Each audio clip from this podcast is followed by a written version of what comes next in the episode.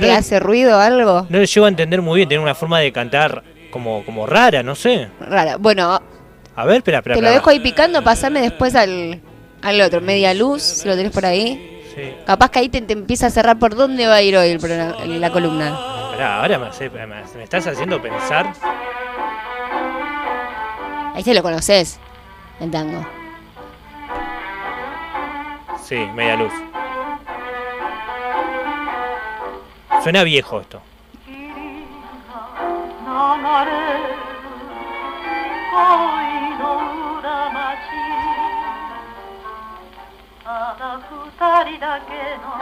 Es otro idioma.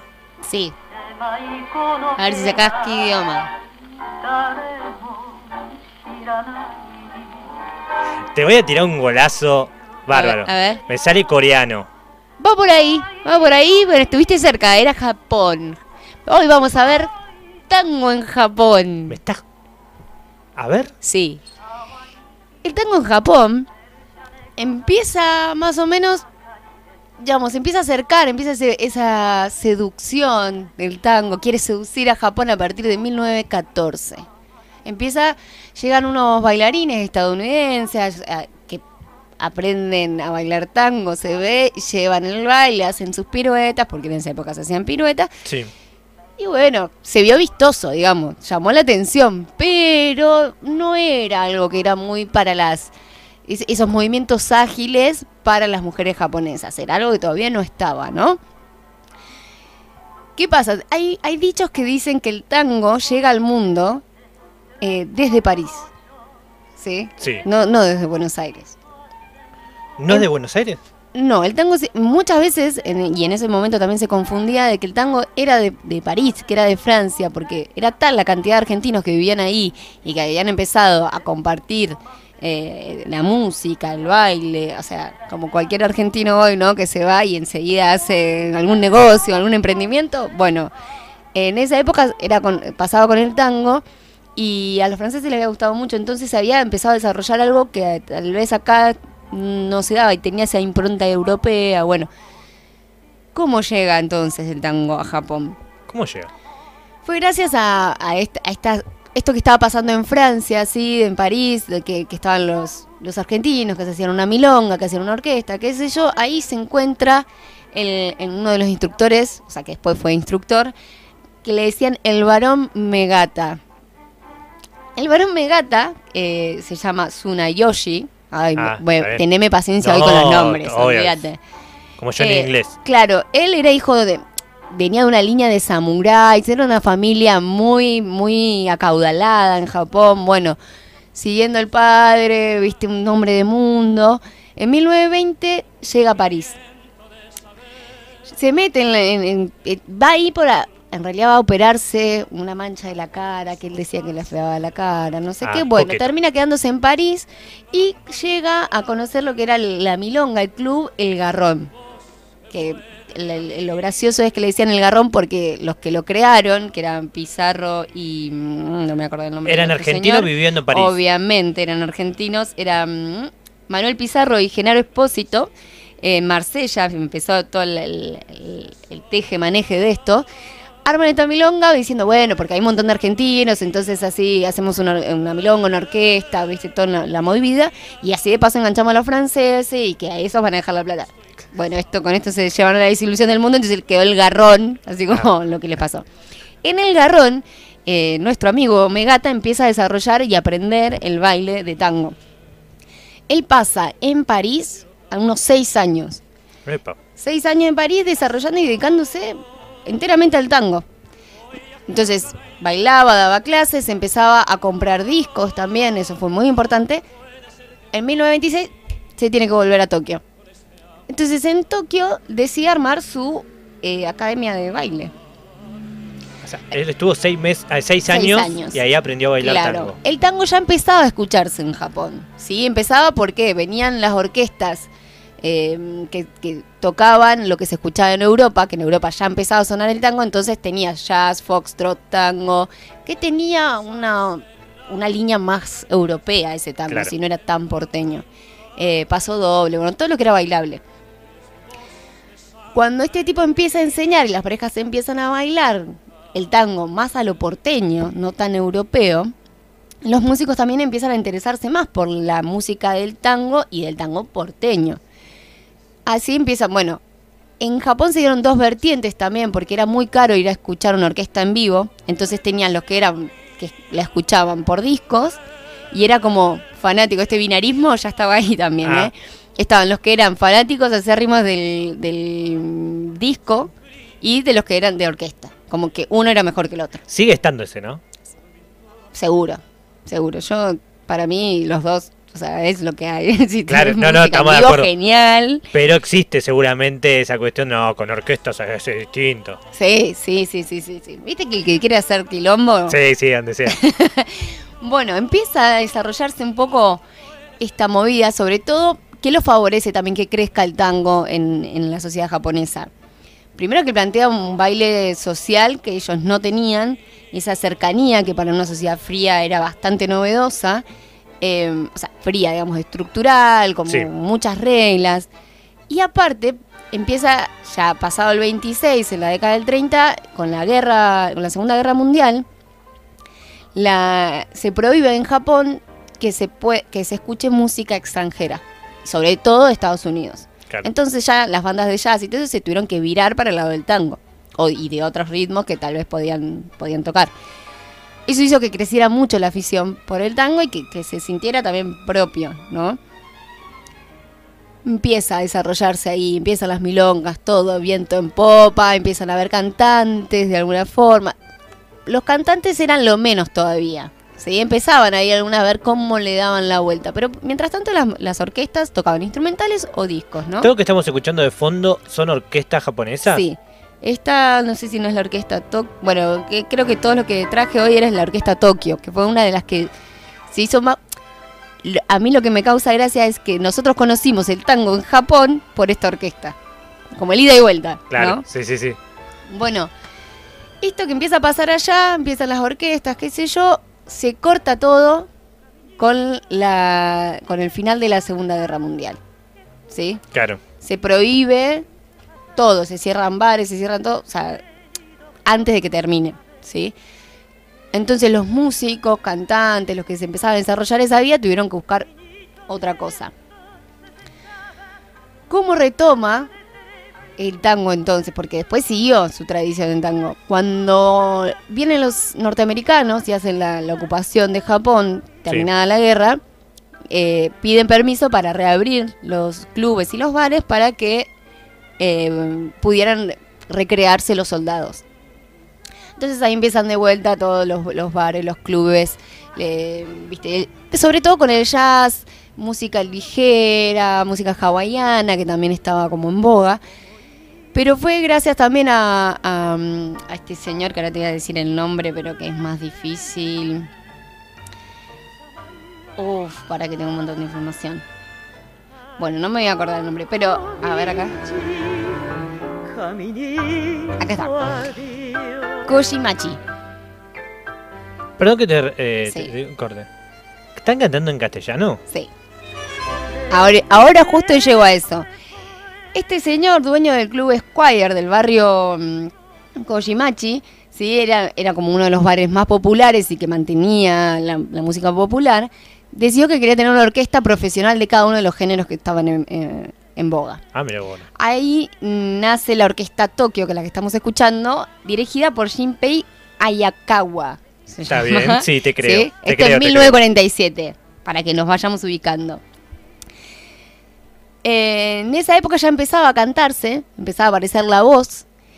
Y lo que estuvimos escuchando hoy fue a Ranko Fujisawa y a Ibuo, Ikuo Abo. Sí, Estoy haciendo un trabajo. sí, sí, sí, sí, sí, ¿sí? Eh, Ranco, que es la voz femenina que escuchábamos, ella cantaba en estos clubes, ¿no? Ella venía de la miseria total después de lo que había pasado con la guerra, su familia había quedado en la miseria, entonces empieza a cantar en los clubes. eh, y en esos clubes escucha por primera vez la comparsita. Y se enamora. Se emociona a tal grado que dice, yo tengo que aprender esto. Yo quiero cantar eso. Ella venía de una formación lírica, o sea que tenía, tiene muy buen trabajo de la voz Sí, y conoce eh, se empieza a escuchar por un coleccionista amigo, empieza a escuchar a Falcón, a Mercedes Simone, Hugo del Carril, bueno, todos los artistas, o sea, va al tango porteño. Con, eh, se acerca a este director de orquesta, Shinpei Ayakawa, se termina casando con él ¿Ah? y es eh, y ella se incorpora también a la orquesta típica de la orquesta típica Tokio. Una vez recibe, ¿qué pasa? O sea, no sé si vos te acordás, sabías que eh, Perón manda a Japón ayuda humanitaria. Sí. Pues estaban pasando tanta hambre que manda buques con ayuda humanitaria. Una vez que sí, Perón en el 46 asumió, ahí Bueno. empezó a mandar. Ella, ella con la orquesta cantan para la para estos soldados eh, marinos argentinos que habían ido a ayudar. Quedaron tan alucinados con lo que habían escuchado que quedó la promesa de que cuando volviera el capitán Argentina le hiciera el favor de hacerle llegar que estaban cantando tango en Japón. Japón, claro. Porque bueno, claro, también somos el ombligo del mundo, entonces mm, para nosotros el tango es acá, en Buenos Aires. Y que la información no volaba tan rápido. Claro que no. Entonces la invitan a ella y a, a ella, al marido y a uno de los pianistas y al pianista de la orquesta a visitar Buenos Aires. Ahí pasó a estudiar. Ella venía a estudiar el tango. Llegó y ella tenía pensado. Era como más de una vacación, ¿no? Pasaba por acá, iba a México, que mentira, la escucharon, le, le hicieron tocar para Perón en el Teatro Disépolo, creo que es, y eh, fue tan exitoso, tan exitoso, que encima creo que estaba acompañada por la orquesta de Troilo, o sea que no, no iba Sí. con, chiqui- con chiquitanas, no, arriba, fue tan buena que le pidieron que se quedara, tuvo un mes eh, cantando en, en la radio, en la emisora Splendid, Claro. y se volvió a Tokio con eh, ya con un contrato por dos meses para el año siguiente. Qué Así. increíble. Increíble ella, ya es divina. Claro. Porque aparte Argentina era como, bueno, era la, la cuna del tango y en un, en un año de mucho apogeo en el tango en aquellos tiempos, ¿no? Claro, y aparte hasta ese momento lo- la- el tango cantado era más... Generalmente lo que hacían era canciones japonesas, las llevaban al ritmo de tango, Ah, o sea, en idioma japonés, Sí. o, eh, o traducían las letras de tango, eh, digamos, no la traducían tal cual, sino sí buscando esa cosa, esa nostalgia, emular la nostalgia que planteaba el tango. Entendían claramente de por dónde iba la música. Eh, y con ella y con eh, Ikubo empieza a hacer esto de cantar en español. Y ninguno de los dos habla español. ¿Fonética pura? Fonética pura, Estás jodiendo. sí. Disfruta. Vos, no, no, no. Bueno, y, y, em, a su, después Ikubo también. De no tengo tanta información, sé que hizo muchísimas giras, tocó mucho tiempo también con, con la orquesta Tokio y con otras más. Pasa que yo si te muestro el documento que tengo, es mucha data la que hay sobre tango en Japón. Eh, y Kubo, que es el otro que estábamos escuchando, que, tenemos una versión también de Tarde Gris, por ejemplo, él eh, cantó con, con Ranko también, hacían dúos. Nació en Hirosaki, ¿sí? ciudad de Amori, en, en Japón. Inicia su carrera gracias a los maestros Ricardo Francia y Fernando Tell. Estos argentinos habían, supieron hacerse llegar también a, a Japón y a difundir ahí. Todo esto aparte también le beneficiaba a orquestas de Buenos Claro. Aires que la empezaron a pegar allá, como la orquesta de, de Francisco Canaro y la de Pugliese, que son las más de ir, caminar, se dice que caminaban por, digamos, salían del hotel, iban al lugar donde tenían que y que papelitos en el aire, o sea, la gente lo celebraba muchísimo que estuvieran allá.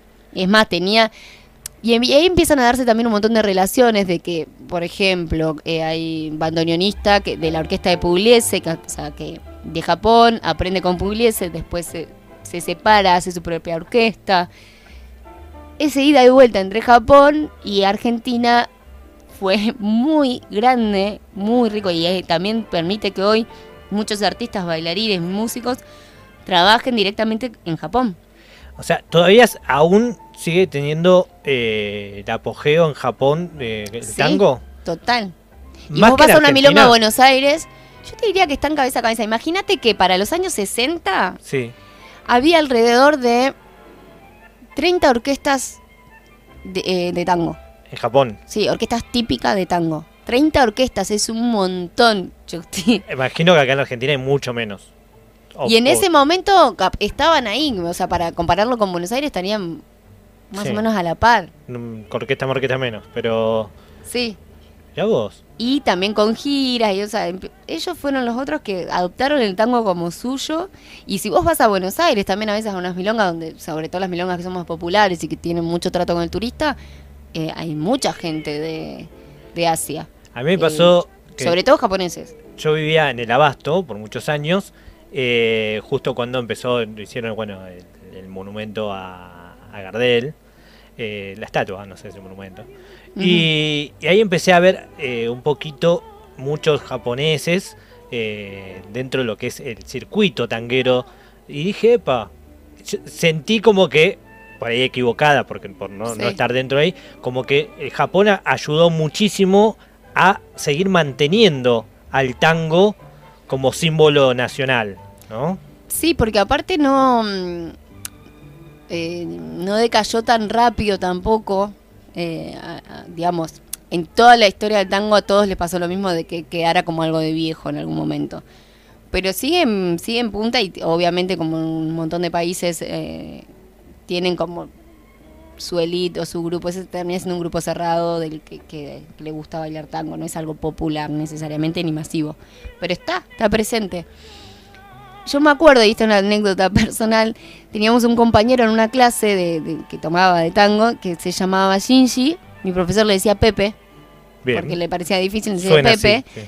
Él era como analista informático, no se había venido, trabajaba de eso en Japón, tipo muchas horas frente a una computadora, pa, pa, pa, se viene de vacaciones a Buenos Aires, conoce la cultura rioplatense, se mete en el tango y dice, no vuelvo más, no vuelvo a ese trabajo, porque aparte son muy rigurosos. Sí, con lo- él dijo, no, acá, viste, se liberó, se liberó toda esa carga. Y el tipo empezó, él tocaba, empezó a tomar clases de tango.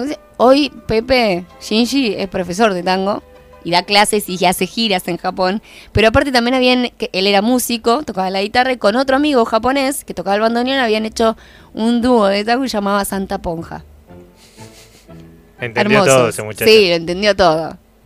Y a mí también me sorprendía, y hoy justo lo hablaba con mi, con mi padre, esto de que, de cómo les, uno no, a veces no consigue cómo le pegó tanto esa, es- esa música, ese género, o sea, qué compartimos a nivel, Cultural. em- sí, eh, cultural, emocional, para que lo hayan tomado tan propio y, y- y- y transformarlo como que si fuera su propia nostalgia, porque traducir una canción al japonés emulando la nostalgia como si fuera de Buenos Aires, pero en otro contexto, tenés que estar muy conectado.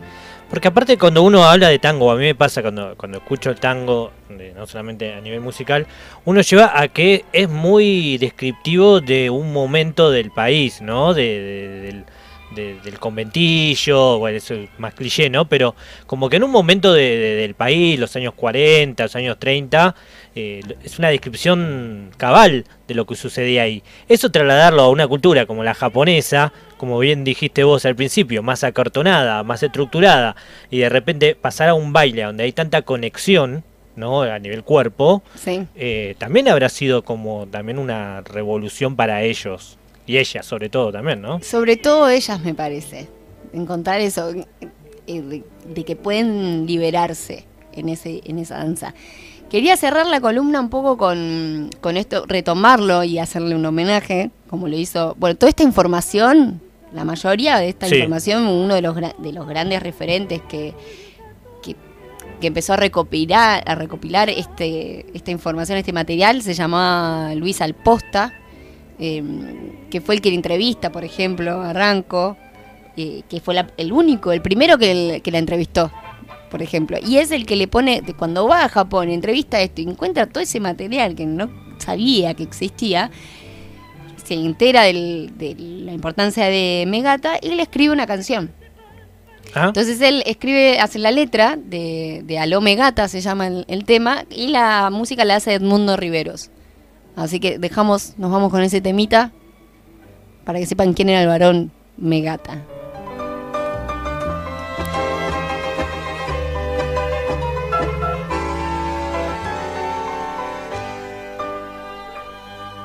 El varón Megata. En el año 20 se tomaba el buque con rumbo a París. Y allí entre los tangos y el dolce farniente el japonesito se hizo bailarín. Flaco bien plantado pinta milonguera. De empirchado duque aún siendo varón. Bailó con Pizarro y una primavera empacó los discos y volvió a Japón